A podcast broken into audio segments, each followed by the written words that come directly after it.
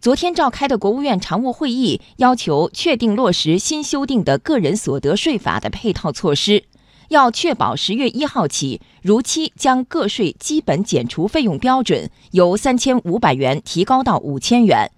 另外，还将使群众应纳税收入在减除基本费用标准的基础上，再享有教育、医疗、养老等六个方面附加扣除。确保扣除后的应纳税收入起征点明显高于五千元，进一步减轻群众税收负担。来听央广经济之声记者蒋勇的报道。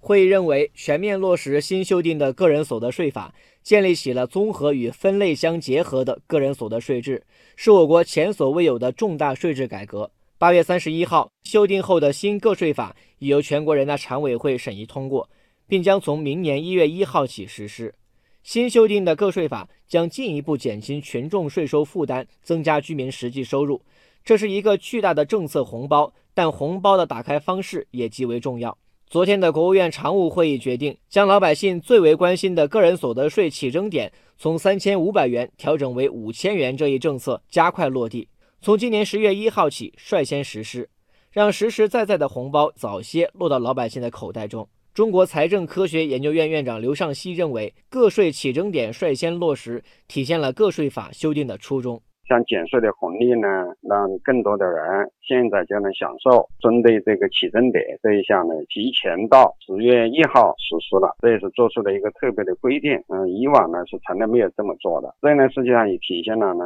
个税法呢修订的初衷，就是让老百姓尽快的受益。在八月三十一号全国人大常委会举行的新闻发布会上，财政部副部长陈丽华表示，个税起征点的提高将使得个税纳税人比例大幅下降。仅以基本减除费用标准提高到每月五千元这一项因素来测算，修法后个税纳税人占城镇就业人员的比例将由现在的百分之四十四降至百分之十五。针对新修订的个税法。近日，网上流传一种说法：个税起征点虽然提高了，但到手收入却减少了。按照网上流传的计算方式，起征点上调后，个人纳税降为零元，然而社保扣费却变成按照实际工资缴纳，实际到手工资比调整前还要低不少。中央财经大学社会保障研究中心主任楚福林认为，网传的计算方法明显不对。社会保险费征交啊，是按照缴费工资来征收。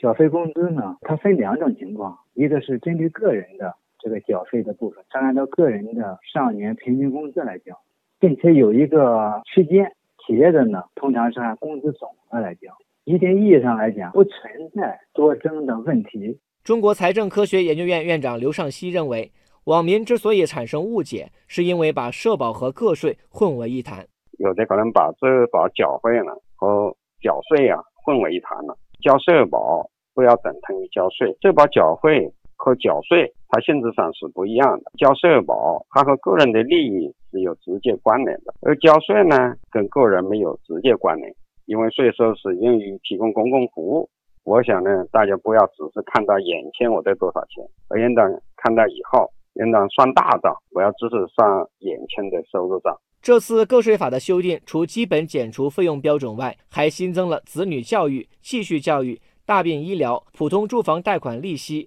住房租金、赡养老人支出六项专项附加扣除。具体的扣除方法方向已经明确，细则将见于新个税法实施条例。刘尚希认为，扣除方法将会充分考虑公平性和可操作性。此外，会议强调，目前全国养老金累计结余较多，可以确保按时足额发放。在社保征收机构改革到位前，保持现有征收政策不变，同时抓紧研究适当降低社保费率，确保总体上不增加企业负担，以激发市场活力，引导社会预期向好。会议决定完善政策，确保创投基金税负总体不增，部署打造双创升级版，增强带动就业能力、科技创新力和产业发展活力。